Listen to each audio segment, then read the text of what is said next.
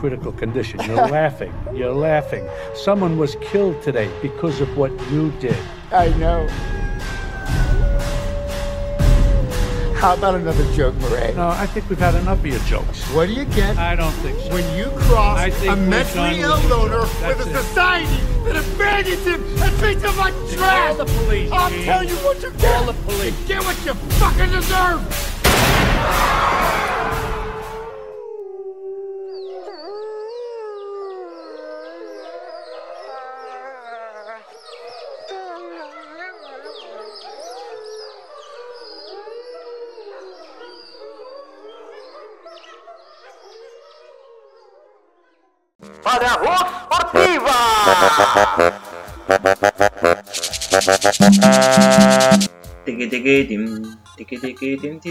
Ti, ti, tim.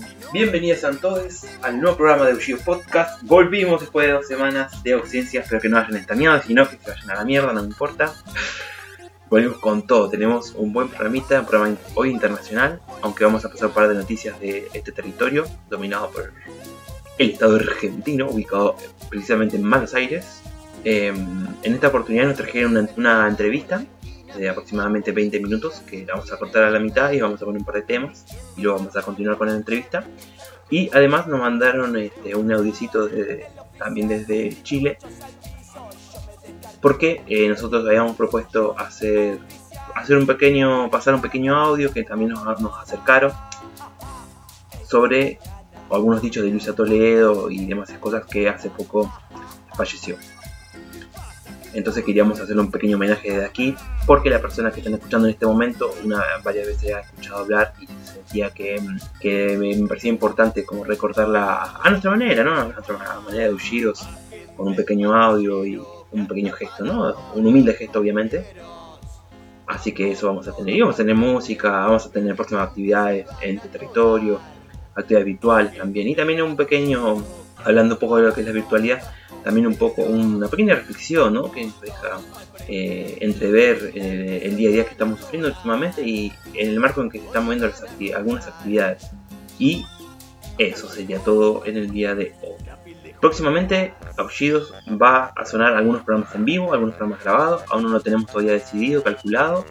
Pero estamos contentos porque sentimos que es un gran paso para el programa este, avanzar, tejer redes y, darle un toque más de, calidad.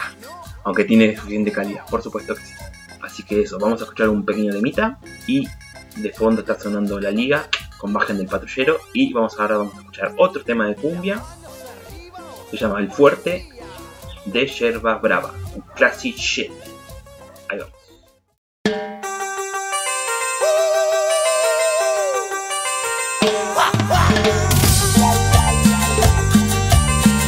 Para todo el fuerte, cumbia villera.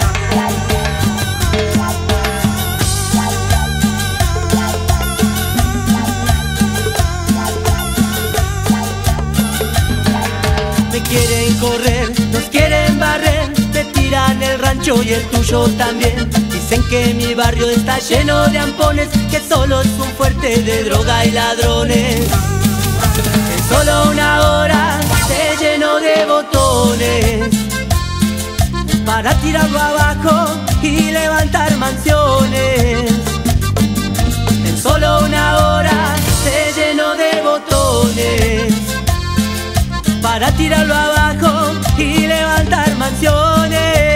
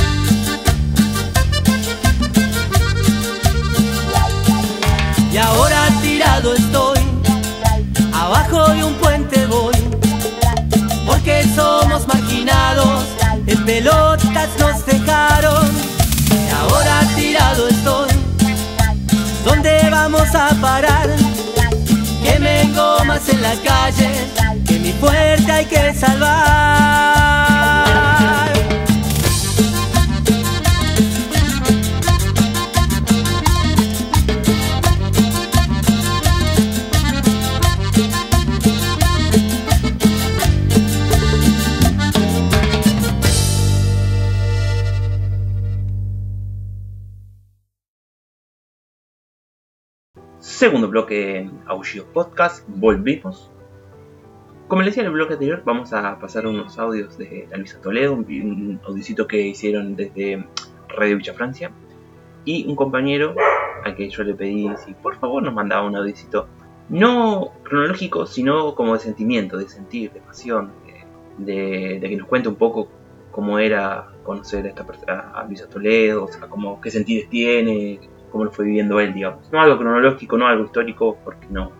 Para eso están otras cosas y creo que creo que la misma Luisa Toledo cuenta más o menos de su vida y lo importante como dice el compa, es escucharla, escucharla, sacar nuestras propias conclusiones. Creo que los mensajes que ella está bajando son mensajes súper interesantes, súper reflexivos y una vez más eh, creo que a dejarlo claro, ¿no? O sea, desde este lado no buscamos referentes, no buscamos ídolos, no. Por eso es importante la imagen de, esta persona, porque no es una persona que busca ser referente, nunca, nunca fue su intención. Su intención siempre fue bajar un mensaje, una reflexión que ella misma compartió, que ella misma vi- vivenció. Desde una vivencia habla, no habla desde un lineamiento político o de ser un cuadro político. Y creo que eso es lo interesante de Luisa Toledo y de muchos otros compañeros que también salen y, y ponen la cara y hablan y bajan su discurso. No por una necesidad de, volvemos a lo mismo, de ser político o de generar una imagen o un cuadro político o una vanguardia, sino de realmente sentir, sentir dentro de uno, sentir dentro de una, esa necesidad real de, transmitir algo. Así como este programa intentamos transmitir cosas, eh, aparte de divertirnos haciéndolo, este, nuestra idea siempre es bajar un mensaje, o sea, somos anarquistas, eh, tenemos tendencias a hacer muchas cosas también, obviamente, pero nuestra realidad es que esto es un es una forma de expresar lo que sentimos, eh, ya sea rabia, eh, odio, amor, cariño, lo expresamos desde el corazón. Y eso es lo más importante que creo que tenemos que aprender, escuchar, saber escuchar, tomar lo que nos parece interesante y desde ahí plantear. Y este, este cariño simbólico, por ahí que podemos decir desde aquí, creo que es importante que las personas que no lo conocieron o que jamás escucharon escuchar su voz, creo que es un buen momento para que lo escuchen, para que reflexionen muchas cosas también, porque yo creo que la viejita lo que quería es que llamemos a la reflexión desde un lugar de vivencia y fundamental.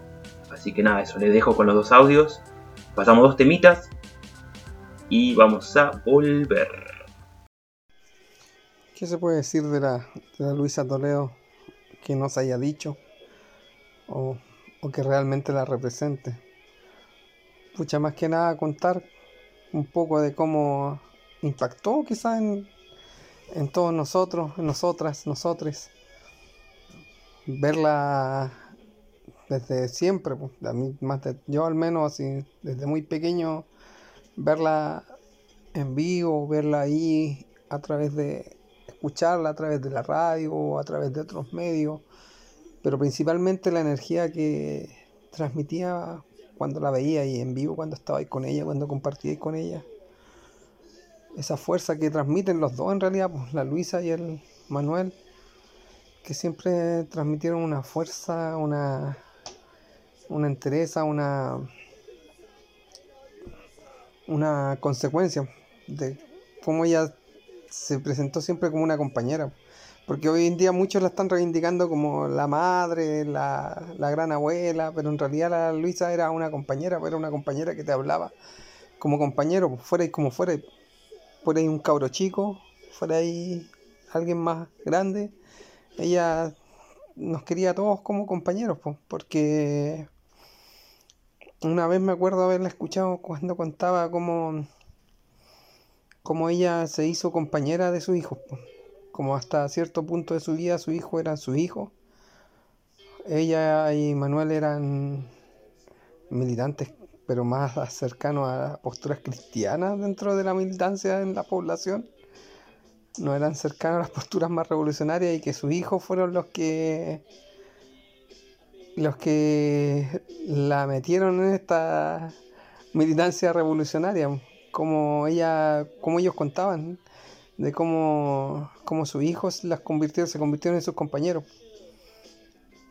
Dejaron de ser sus hijos, pasaron a ser sus compañeros. Y son sus compañeros a los que perdieron. Y por eso yo creo que, que ellos tienen esta fuerza tan grande de, de, de, de hablarle a todos. A todos no hablaban como tal como le hablaban a, a su hijo. ellos veían a su hijo reflejado en todos porque ellos veían compañeros. Compañeros. Y compañeros veían en, en los cabros que, que salen a la calle a darlo todo, ¿cachai? Y por eso también, hace, aparte de hacer un llamado, a mí una cosa que rescato siempre de, de ella, que era siempre hacía llamado a, a la violencia, salir, pero también hacía un llamado fuerte a cuidarse, po.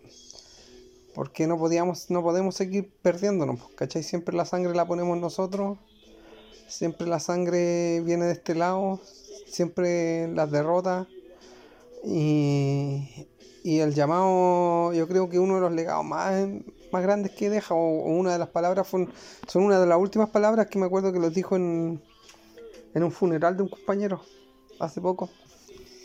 Y que donde ella decía pues, que teníamos que atacar, que teníamos que ser violentos, pero que mm, teníamos que tener inteligencia, estrategia, porque corazón ya tenemos.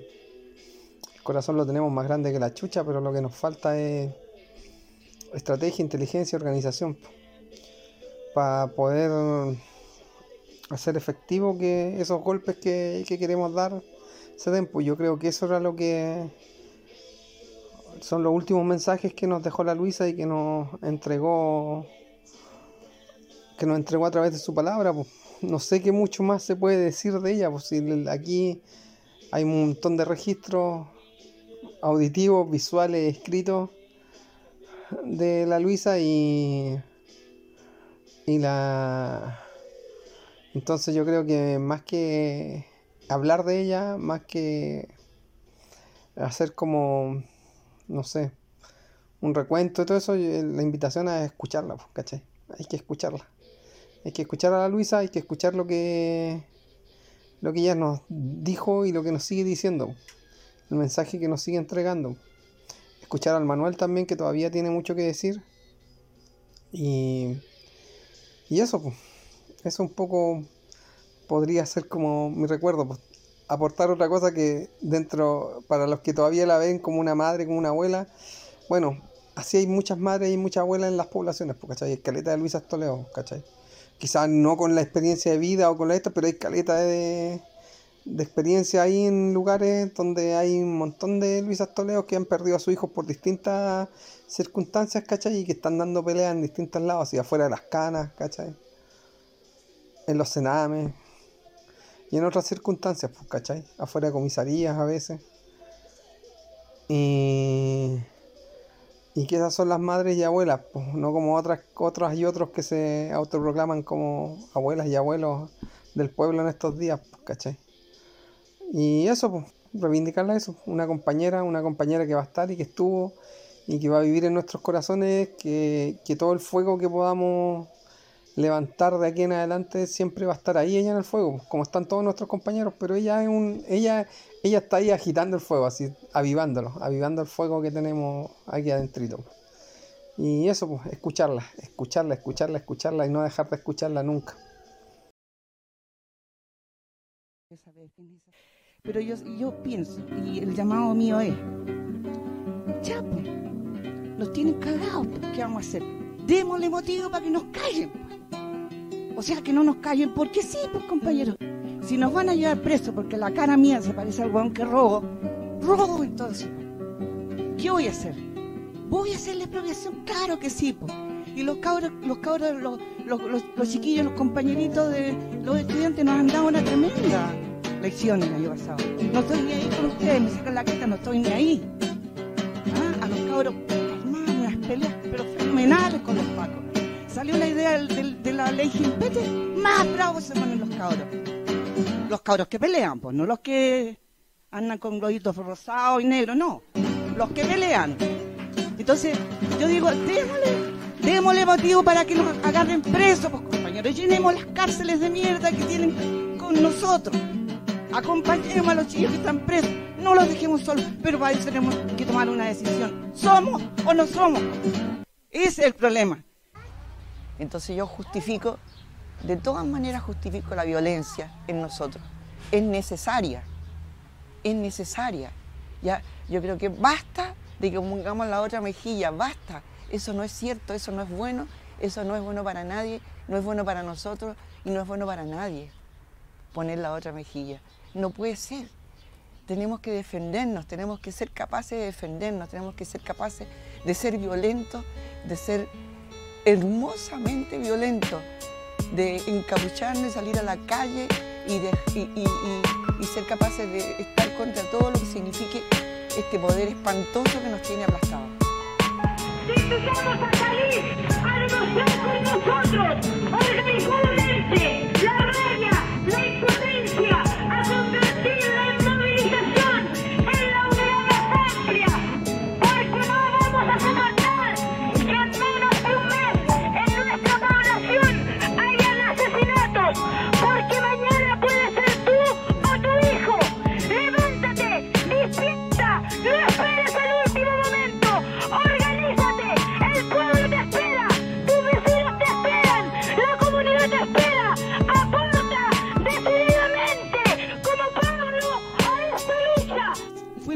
cautivándolos con este empuje, con este empeño, con la lucha, con el capuchado, con la piedra, con la barricada. Y los fuimos cautivando. Hagámoslo de nuevo, pues. Si esta es una, es igual que el 80. Estamos en la misma. Las policías están absolutamente militarizadas. ¿Qué falta? Que salgan los milicos a. Están en la calle.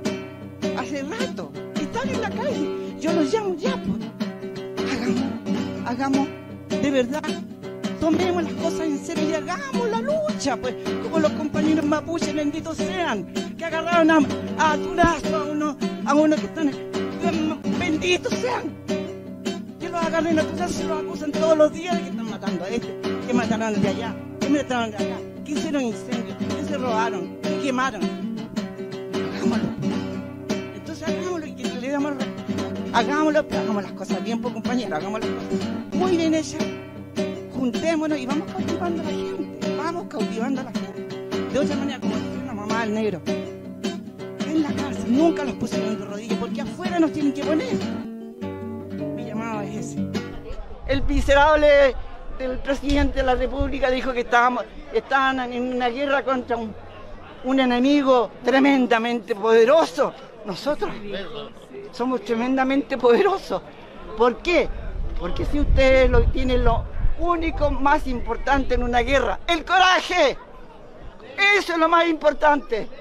Ustedes tienen todo el coraje del mundo, pero hay que estudiar, hay que pensar, hay que organizarse, compañeros, por favor.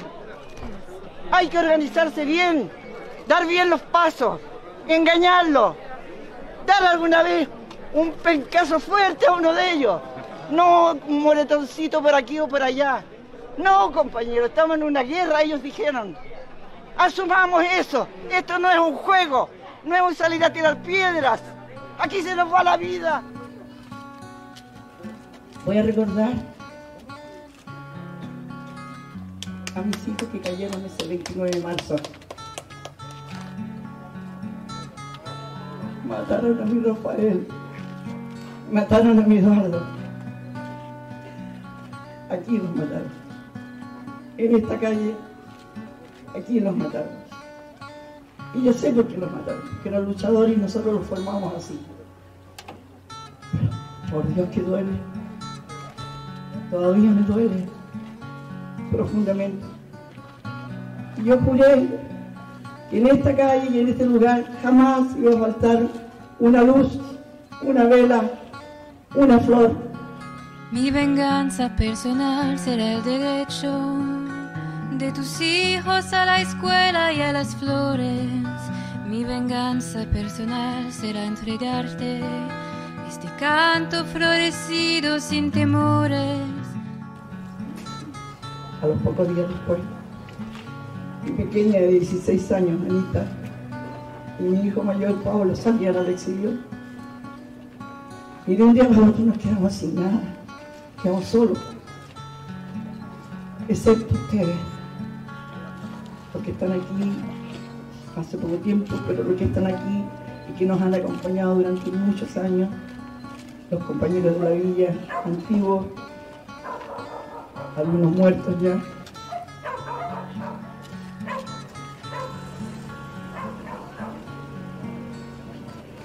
Y desde ahí empezamos a luchar con el Manuel, porque se supiera la verdad. Y esa verdad llegó muchos años después, como 20 años después. Pero el pueblo hoy, bajo su piel, rojo y negro, tiene herido el corazón. Y es que el pueblo fue el que más te odió, cuando al canto fue lenguaje de violencia. Pero el pueblo hoy, bajo su piel, rojo y negro, tiene herido el corazón. Y no crean que porque estoy llorando ahora, no tengo fuerza. Tengo fuerza. Mucha todavía. Y puedo gritar. Es como ayer, como debe estar. No puede ser. Despertar a la noche así. No puede ser. No puede ser. Esa es mi verdad, compañero. Pero eso quería decirles hoy día.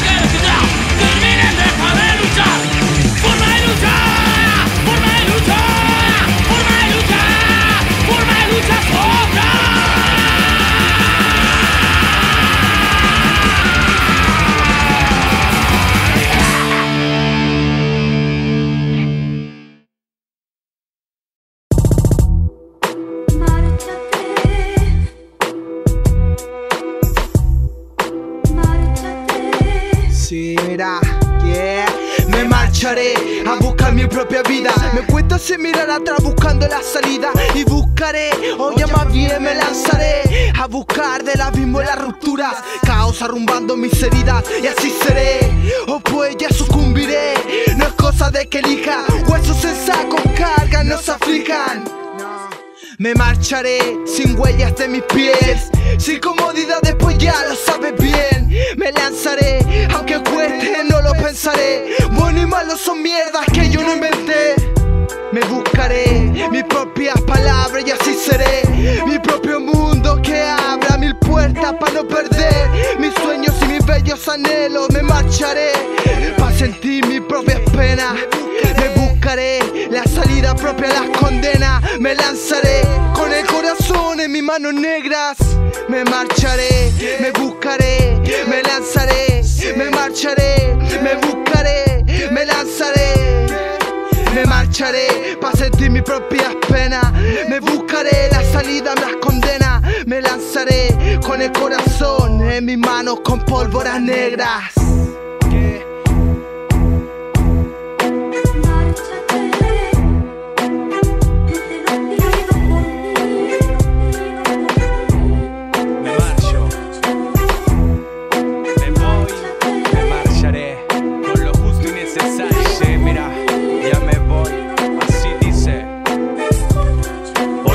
Marcho con lo justo, mi lápiz, mi cuaderno y no busco ya más nada. Mi mente está cansada por lo injusto de la vida. Vida sin salida, corrompida y me quedo sin saliva.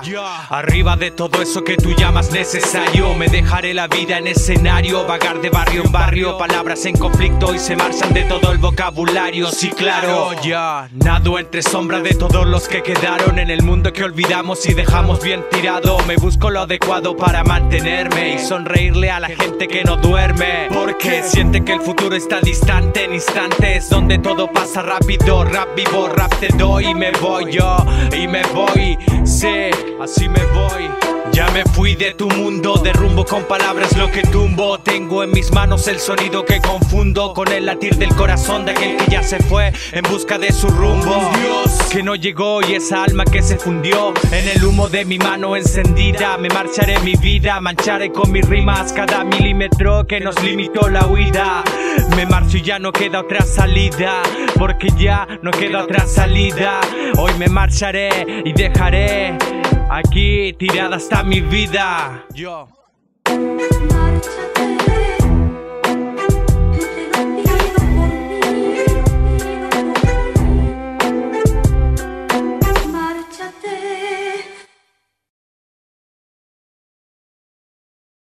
Bueno, volvimos.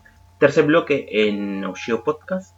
Y ahora vamos a escuchar una entrevista que nos pasaron ayer a la noche sobre la prisión política y demás conjeturas que fueron sacando. Esta entrevista fue colocada el día viernes, que fue el día de la prisión política, de los prisioneros políticos, en una actividad que se hizo en Congreso, donde varios familiares eh, agrupados y también compañeros eh, realizaron una actividad ahí enfrente de Plaza Congreso, hablando un poco de lo que es la prisión, no solo política, sino también a, gra- a grandes rasgos, ¿no?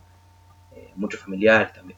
Así que nada, dejamos la entrevista porque es bastante larguita. Vamos a poner eh, uno o dos temas en el medio para hacerla un poco más leve y vamos a volver. Estamos acá con la compañera Car- eh, Carla desde, desde el territorio llamado malamente Chile. Y queríamos empezar con la entrevista eh, en base bueno, a esta a esta jornada que se está dando internacionalista por las preses de la Vía Yala. Eh, así que, bueno, Car, gracias y comenzamos con estas preguntas, contar un poco desde ese lado para transmitir desde aquí. Eh, bueno, la primera sería eh, cómo es la situación actual de les compas eh, preses, cómo están de salud, los ánimos y el estado en general. Eh, bueno, hola, agradecerles la, invitación, como siempre, eh, un, saludo de, fraternidad y libertad a todos los compañeros que puedan estar pendientes, escuchándonos. Eh, les pido también que si de pronto digo o enuncio algo que no entiendan o no se entienda, eh, deténganme nomás. Em, eso. Eh, a grandes rasgos les tengo que contar que en esta, en, est- en esta instancia estoy un poco para hacer presente a nuestros compañeros que son prisioneros subversivos y anarquistas en el territorio controlado por el Estado de Chile, eh, pero que también eh, podemos conversar y hacer alusión acerca de los presos que están eh, que son identificados como presos políticos eh, luego de la revuelta por situaciones que tienen que ver con ella, la revuelta de octubre eh, del 2019 y también de otros presos em, que son los presos políticos mapuches que nosotros también tenemos todo tipo de respeto y, hermandad y por su lucha por la autonomía territorial, eh, la lucha justa que ellos mantienen. Asimismo, para empezar, tampoco puedo dejar afuera eh, dos golpes muy fuertes que hemos sufrido este último tiempo, que es la muerte de nuestra querida Luisa, eh, nuestra madre Luisa, eh, la Luisa nos cuidó mucho, todo el tiempo a todos nosotros, fue una madre, siempre nos dijo, ustedes son eh, mis hijos también, pero además era como una hermana, no sé, una cosa súper bonita ella siempre hizo. Y, toda la lección que ella nos, nos transmitió durante su, su vida. Em, y la muerte de- del huaychafe Pablo Marchant, que, que además son muy consecutivas y, y que da cuenta del, del- de la lógica asesina del Estado de Chile y, el, y del nivel de confrontación, básicamente del nivel de la confrontación. ¿Mm? Eso, un saludo, eso para empezar. Mira, nuestros compañeros están bien, hace poco cinco de ellos fueron trasladados a la cárcel de Rancagua, se cerró la cárcel de alta seguridad que había albergado em, eh, la prisión eh, política subversiva los últimos años, que fue creada para, para estos fines desde los 90. Eh, el traslado a Rancagua ha sido complejo porque además es otra ciudad. Eh, pero los compañeros en esa lógica siguen fuertes, convencidos y, afrontando las nuevas rutinas y, los nuevos desafíos. Se entiende que la cárcel no es un territorio de hostilidad permanente. Asimismo está Mónica y está nuestro compañero Oso, Pablo Bamonde, que él se mantiene en Santiago 1 y la Mónica se mantiene en, la cárcel de San Miguel. Están bien de salud. em, y eso, eso. Sí, eh, eso fue una semana, la verdad, con un montón de noticias bastante funestas. Eh, se suman, ¿no? Van, van, van apareciendo más mismos de toda esta cuestión de lo que sucedió en la semana anterior con la constituyente y con esta parafernaria, un poco por así decirlo, de que se pueda nombrar con respecto a estas nuevas cuestiones que quieren eh, ganar en derechos, digamos, con respecto al pueblo mapuche y que de repente la respuesta sea seguir asesinando, la verdad que es, es, es, muy fuerte y deja un mensaje muy claro también. Eh, y, y mis saludos y respetos para Luisa también, que fue como una noticia eh, también muy triste, pero dejó mucho también. Así que claramente no se olvida y, va a seguir obviamente presente porque eso ella así lo enseñó también.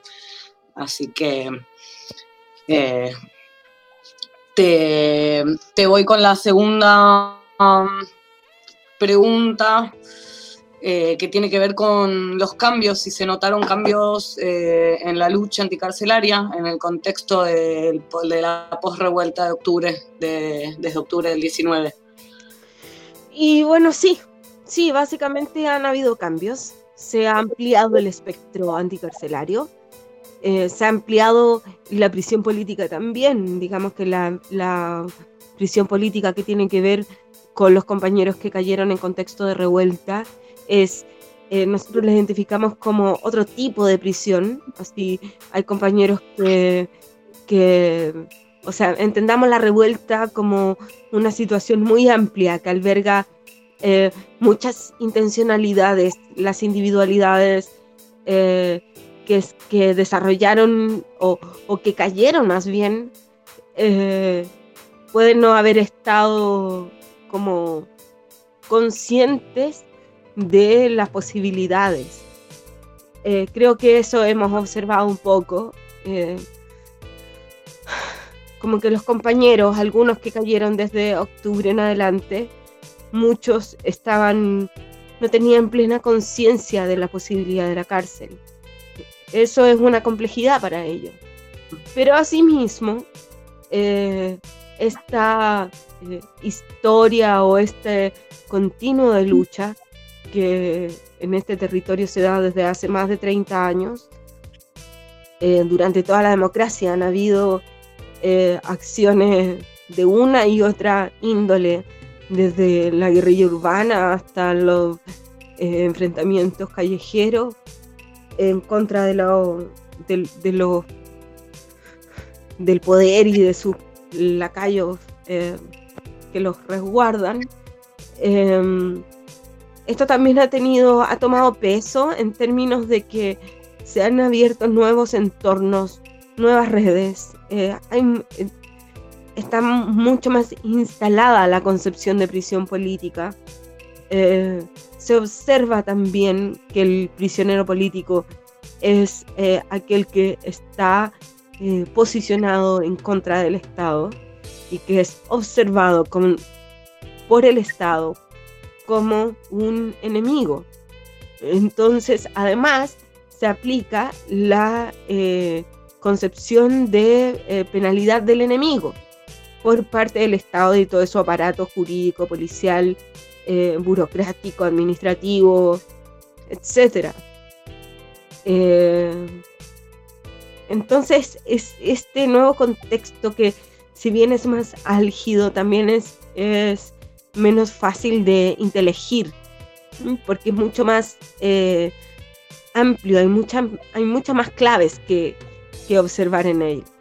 Eh, ha sido igual enriquecedor, porque para nosotros la revuelta es eh, eso, riqueza, es, es la rebelión que, que, que se augura, ¿no? Hace tanto tiempo, así como nuestros mismos compañeros vienen diciendo hace 10 y, no sé, 14 años. Mientras exista miseria, habrá rebelión. Y la hay. Es como la concreción de, de esa idea. No estoy diciendo que sea una cuestión de causa-efecto, solamente estoy em, anunciando esta... Eh, eh, como cómo se, cómo se, las cosas se dieron de manera que se hizo tan evidente esta situación, la miseria y la rebelión. Em, eso, han habido en este momento funcionan coordinadores de coordinadoras de nivel nacional de, corte anticarcelario definidas como tales, eh, donde se, em, se da al ojo también, al ojo en la práctica, eh, en lo ideológico, en lo, en lo político, en lo solidario, activo, eh, a nuestros compañeros que están presos desde mucho antes, mm, que son presos de la democracia, ¿no? Y esto es muy interesante. Es muy interesante, ha sido enriquecedor. Bien.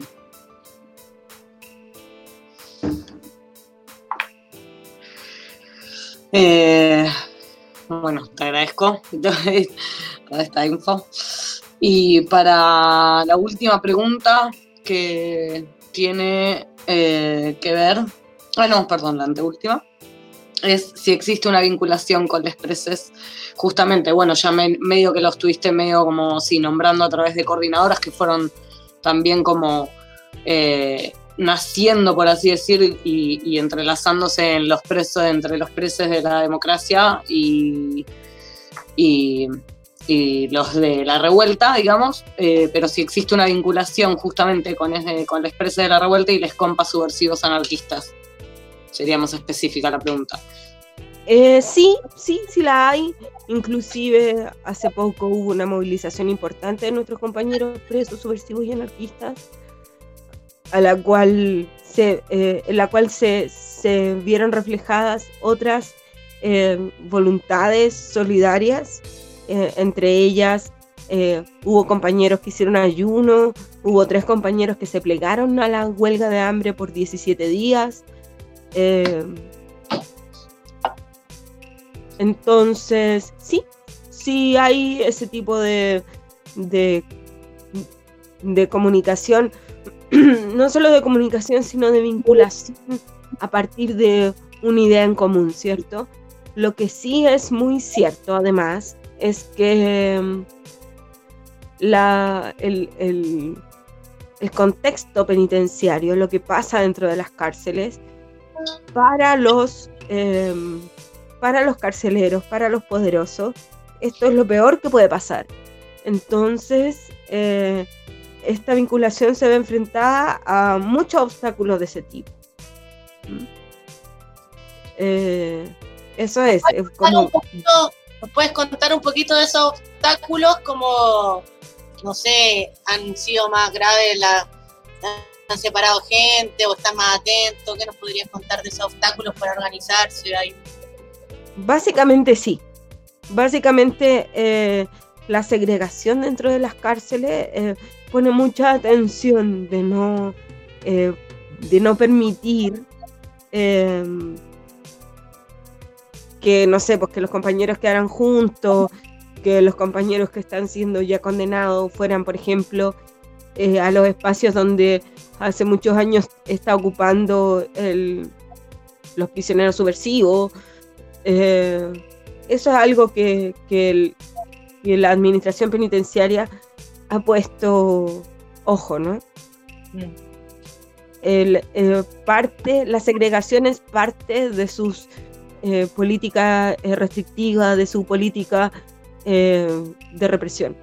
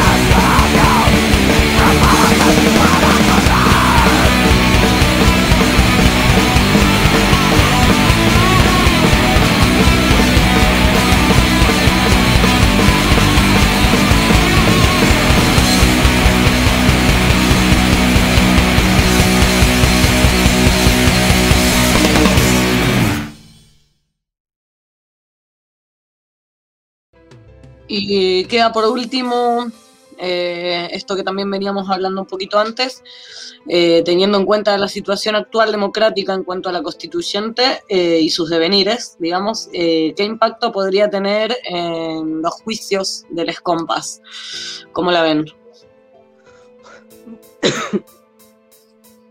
Perdón, bueno, ahí hay varias, em, em, varias, varias líneas en- de análisis acerca de esta misma pregunta. Primero, nuestros compañeros no están todos condenados. Algunos están condenados, algunos están eh, en, en proceso de investigación todavía, no han sucedido los juicios. Entonces, em, ahí hay un- una primera separación. Eh, y además están los compañeros que están presos de la revuelta.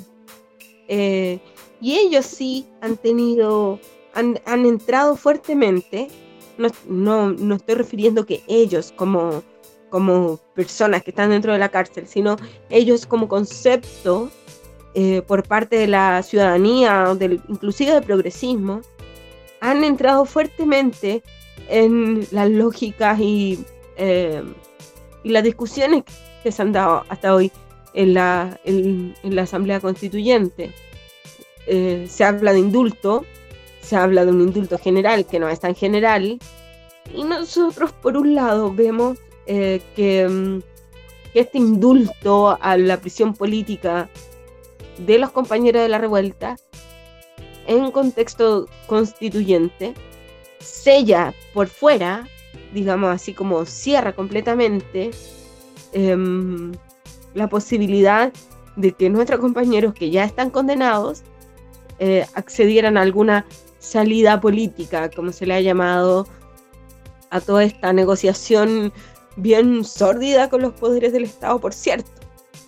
¿Mm? Entendamos que nosotros no participamos de votaciones, o sea, eh, para nosotros la, el establecimiento de una asamblea constituyente, in- inclusive el mero hecho de que haya prisioneros políticos en, paralelo a la asamblea constituyente, ya la hace perder toda validez, eh, sin siquiera eh, hacer caso de las condiciones en las cuales se produjeron las votaciones, el acuerdo de paz de los políticos que permitió que, la orientación más de derecha de la política oficial de este país eh, haya agudizado la represión, agudizado las leyes de encarcelamiento de la protesta. eh, pero eso no es algo que, que sea nuevo para nosotros, porque ya hace dos años se establecieron, eh, antes, de, antes del, del, del 18 de octubre, se había establecido eh, la modificación a la, ley, a la ley 321, que es la ley que otorga libertades condicionales, que lo hace todo mucho más difícil, la entrega, eh, extiende los plazos para... eh, para las salidas alternativas de la cárcel, es decir, ya no es a la mitad, sino es a dos tercios, eh, que las condenas que tienen nuestros compañeros, estamos hablando de diferencia de 15, 16 años. de, esta misma ley hace que Gendarmería sea quien es el órgano encargado de, eh, de otorgar esta libertad condicional entonces es como hacerlo juez y parte. En verdad eh, es parte de, de- de la estructura legal en la que nosotros no creemos, pero que, eh, que nos, nos afecta y nos mantiene en situación de cárcel. Eh, en, este, en ese contexto que, que estoy tratando de dibujar un poco para que no se note tan para que se visualice un poco. eh, también es posible que se, haya, se hagan modificaciones a estos cuerpos legales que por las partes mantienen a- en prisión a nuestro compañero. Por ejemplo, podría ser que después de esta constitución sí se mo- modificara, se volviera a modificar o se de- derogara la modificación a esta ley 321 que, que es en este momento la que mantiene a Marcelo Villarroel, por ejemplo, eh, encarcelado. Porque él ya tiene, eh, en la visión anterior de esta misma ley, él ya tendría eh, la posibilidad de acceder a una libertad condicional. Claro. Entonces, eh, esta no- como se va a reescribir todo, también podemos entender que pueden fijarse ciertos derechos. Eh, e inclusive en las minutas que, que están trabajando los constituyentes, aparecen nuestros compañeros nombrados con su nombre y su apellido. Eh, como en este contexto de prisión política. Pero, por ejemplo, la ley, la ley 3 321 es una ley que afecta a toda la población penal. Eh, no así un indulto general que solo eh, afectaría positivamente, entendemos, a, a una parte de las personas que están presas por la revuelta. Claro. Entonces, hay muchas situaciones que dilucidar y muchas decisiones que tomar en este camino. Em,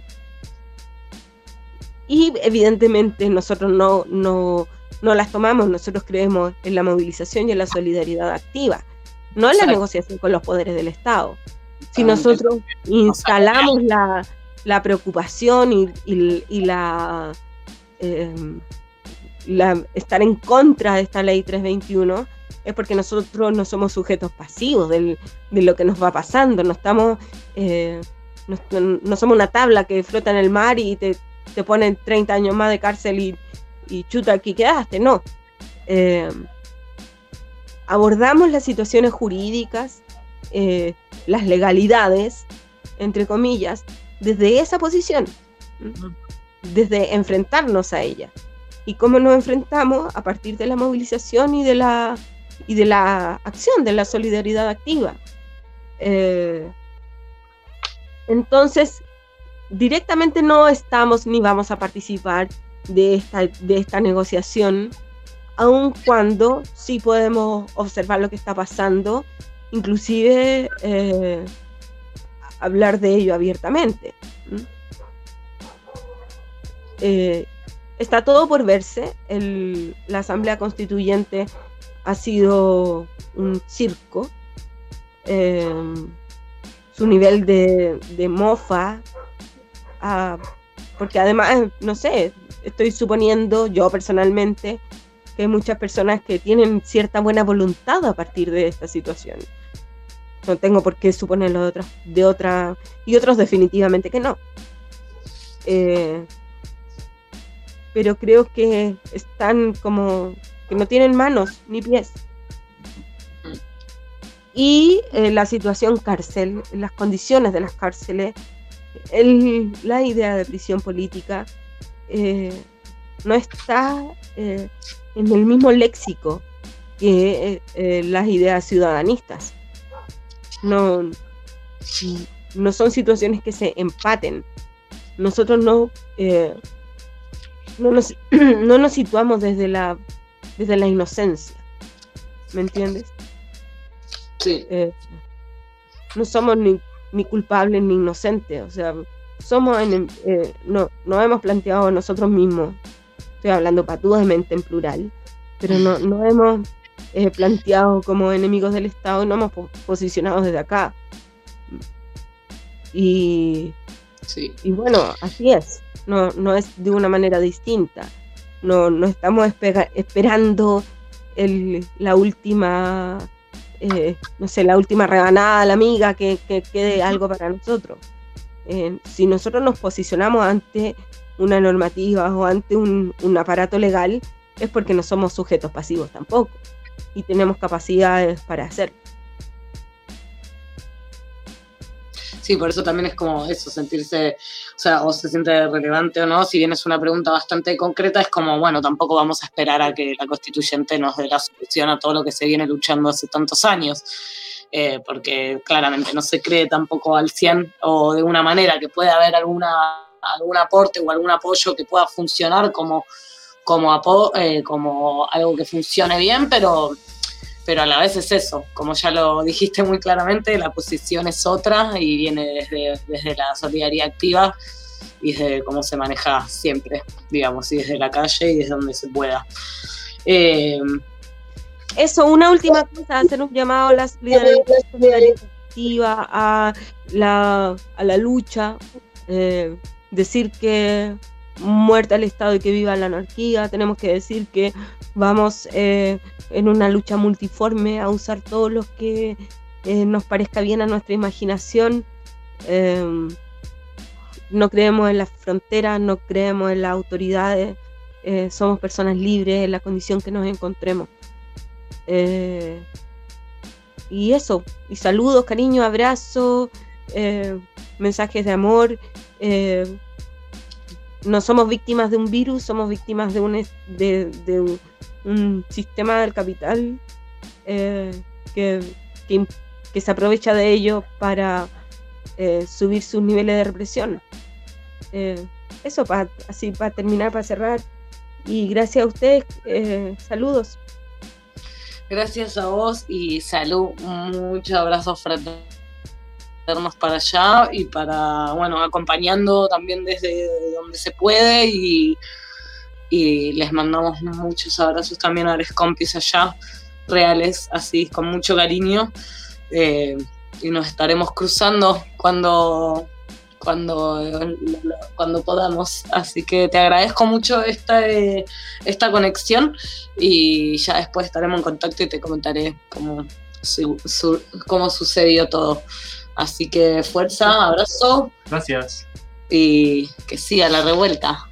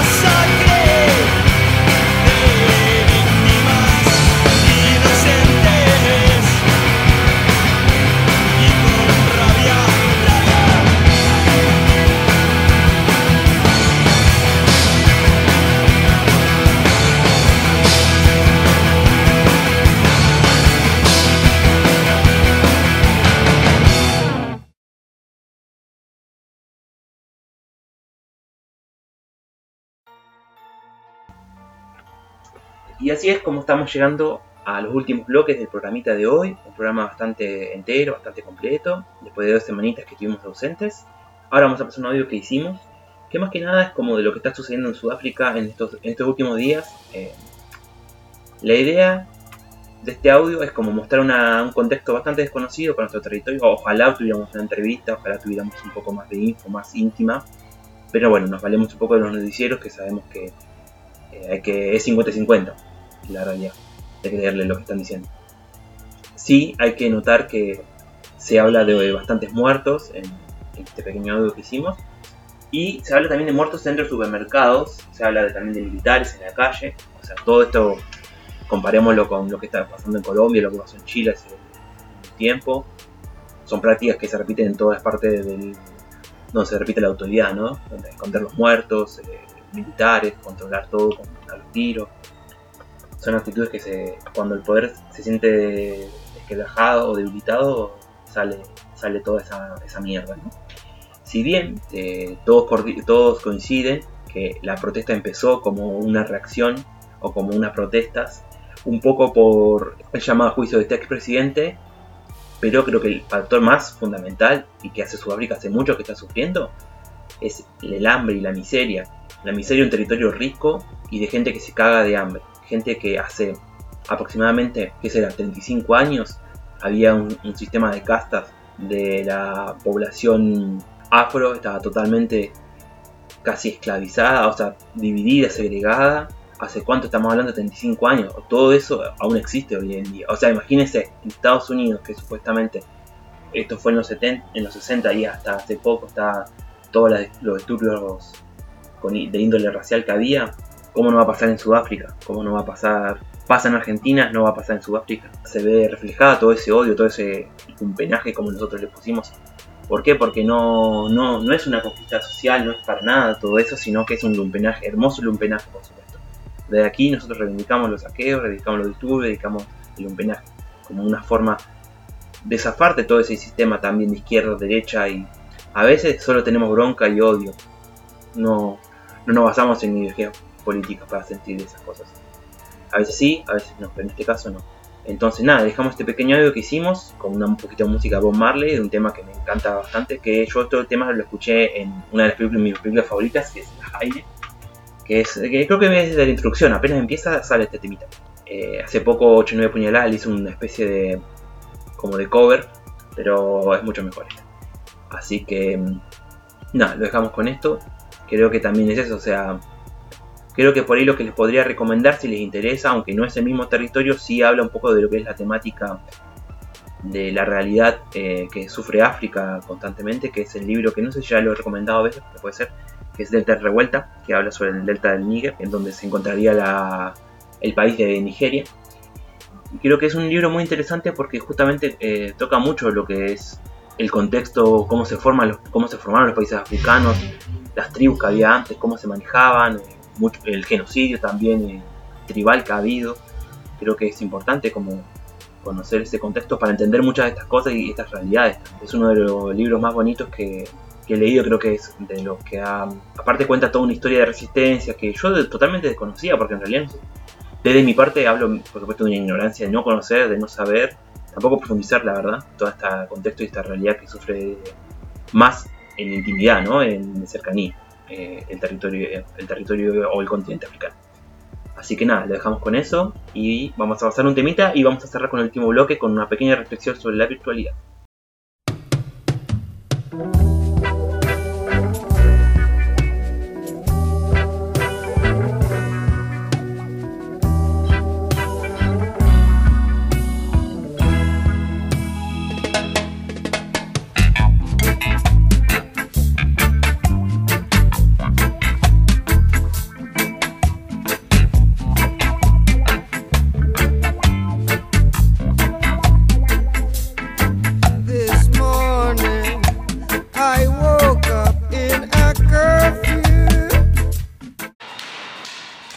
72 personas han perdido la vida. Es el crudo saldo que deja uno de los peores episodios de violencia desde los 90 en Sudáfrica.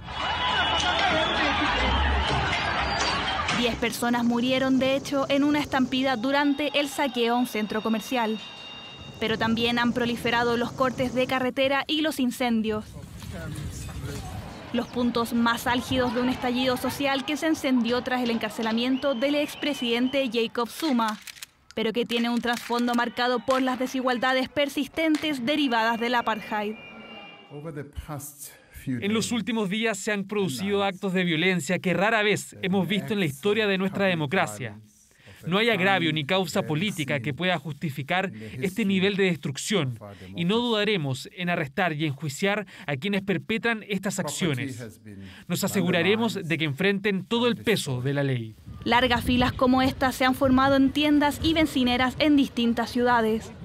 Las protestas y saqueos que ya se han extendido por casi una semana tienen al país al borde del desabastecimiento.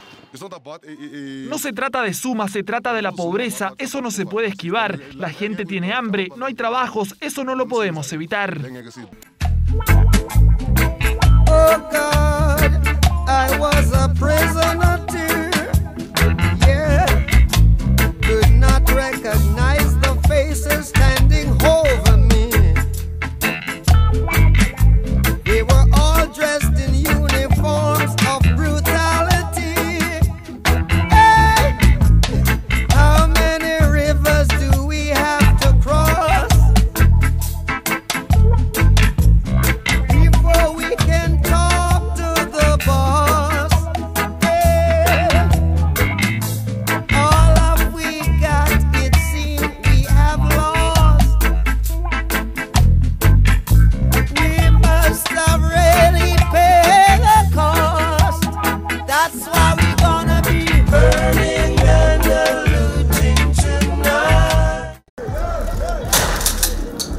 Menos 72 personas han muerto y 1.200 han sido detenidas hasta este martes en Sudáfrica por los violentos disturbios ocurridos en los últimos días en varios puntos del país.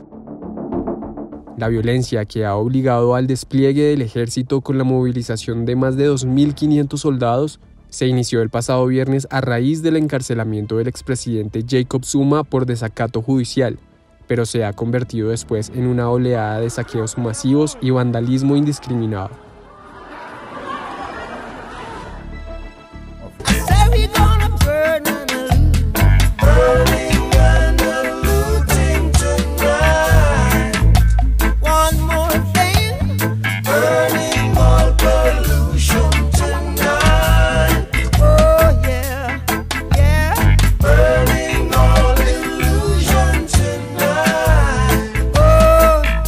Los actos de violencia empezaron en la provincia natal del polémico expresidente Jacob Zuma, KwaZulu Natal, quien el pasado 29 de junio fue condenado a 15 meses de cárcel por desacato judicial al negarse repetidamente a declarar por corrupción. Aunque el propio exmandatario se entregó pacíficamente a las autoridades a última hora del pasado miércoles, las primeras protestas se produjeron como muestra de apoyo a Zuma en forma de cortes de carreteras. En los siguientes días, sin embargo, no solo se extendieron por toda esa provincia, sino que se replicaron en otras zonas, especialmente en el área de Johannesburgo, desencadenando una oleada de criminalidad. La presencia de la policía y la militarización de las calles no ha podido detener el caos que se ha apoderado del país. Stop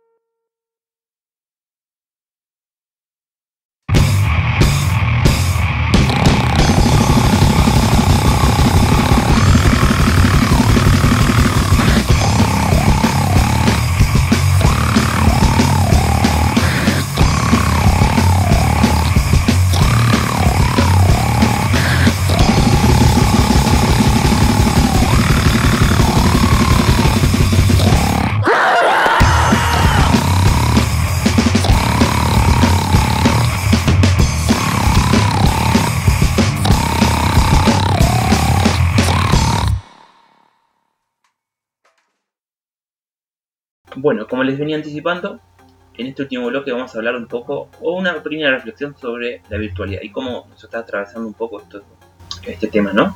Si bien me parece muy interesante la, la posibilidad, ¿no? También de, conversar con otros territorios, de tener la chance también de explayar eh, otras realidades, ¿no? De, de informarse mucho más, y un montón de cosas eh, que tienen de positivo, yo no, no digo que no tengan cosas positivas, pero por otro lado, cada una de estas personas vivimos en un contexto determinado también. Y esta necesidad de conectarse creo que también es importante llevarla a la calle, ¿no? a, la- a las actividades. Yo entiendo la necesidad de conectarse con gente más afuera, me parece perfecto.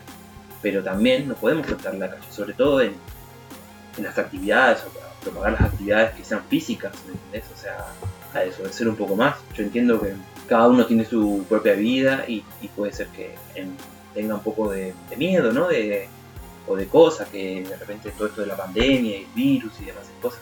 Pero la realidad es que también, o sea, tenemos que seguir la lucha es algo constante, es de día a día. Y la calle no se puede soltar nunca. Y para mí las actividades tienen que ser en la calle. A lo largo y a lo ancho de todos los territorios, o sea, no podemos soltar la calle. Si no es como, o sea, qué sé yo, cuando hablamos, creo que en un programa hablamos un poco de lo que es el control policial en pandemia y un montón de cosas eh, que son reales, o sea, los cobaños dejando pasar a la gente en el colectivo, bajándolo de los trenes, bajándolo de ahí de los puentes, un montón de cosas que no dejando viajar, un montón de cosas que pasan, que digo, ¿cómo nosotros podemos tener una respuesta ante eso? Y la respuesta es fácil, es volver a la calle, volver a tomar los espacios, eh, o sea, si antes hacíamos actividades y no pedíamos permiso, ¿por qué tenemos que pedir permiso ahora?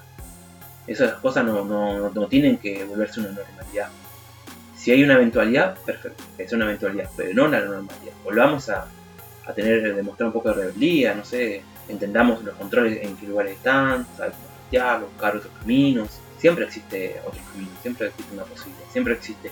Donde existió una puerta, siempre existe una barreta, o sea, siempre hubo una, vuelta de rosca.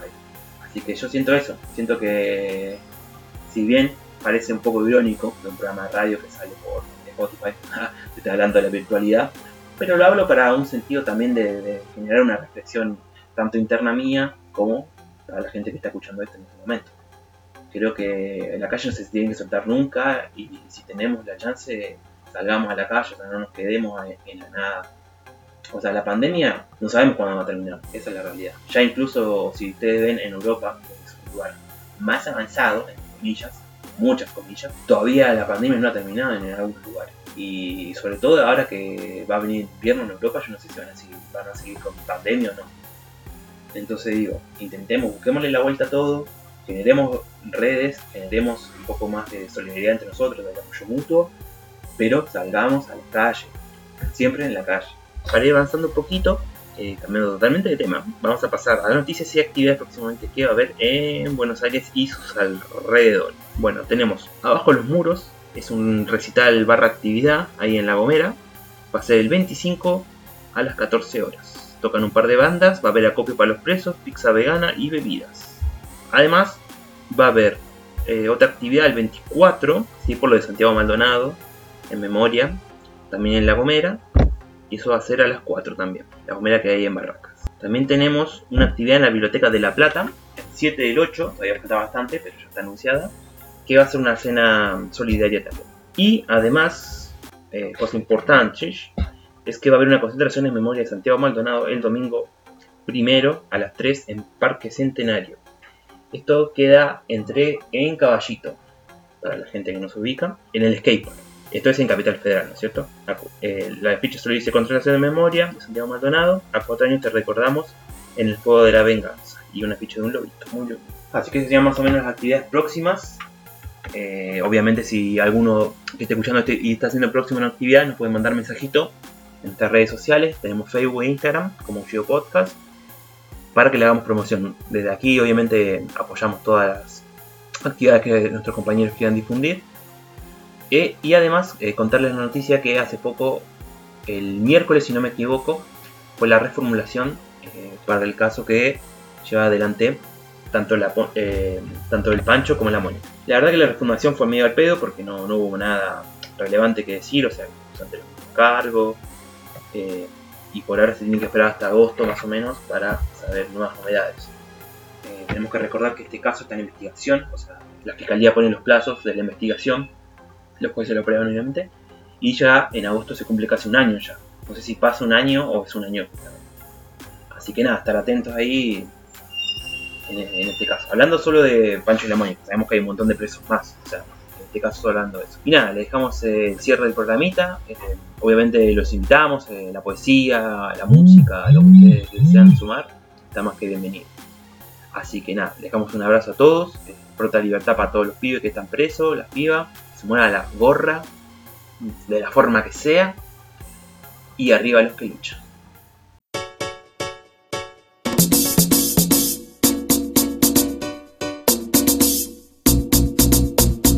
Le dicen democracia. Y se llama dictadura Pintado en la pobla, la ayuda una locura. Matan a los cabros y se hacen los hueones. Disparan por la espalda, manada de cabrones. Tranquila mi gente, esto se va a acabar. Nuestro momento la balanza va a equilibrar. ¿Que acaso no saben lo que perderá un hermano? Un padre, un hijo maldito e inhumano. Voy a aprovecharé cada oportunidad Para darte plomo, fuego, plaza Quema un cuartel por tu hermano en cana. Suelta el tequila y libertad para todos mis panas. Démosle cara, no aguantemos el reventón. Démosle cara con la glue y la molotov Para los retiros pagos de la población. Muestra a los fiscales y funcionarios de prisión. Infierno ordinario que alumbra nuestro barrio.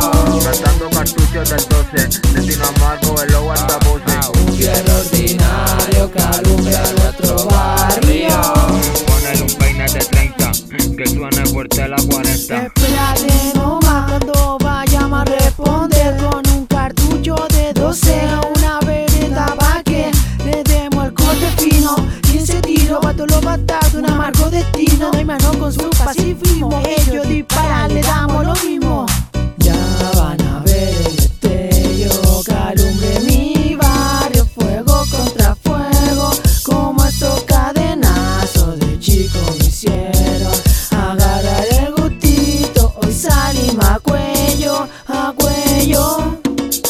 Oh, destino amargo en el 2019 Hasta el último aliento ya Visitando al caos. Infierno ordinario que alumbra nuestro barrio.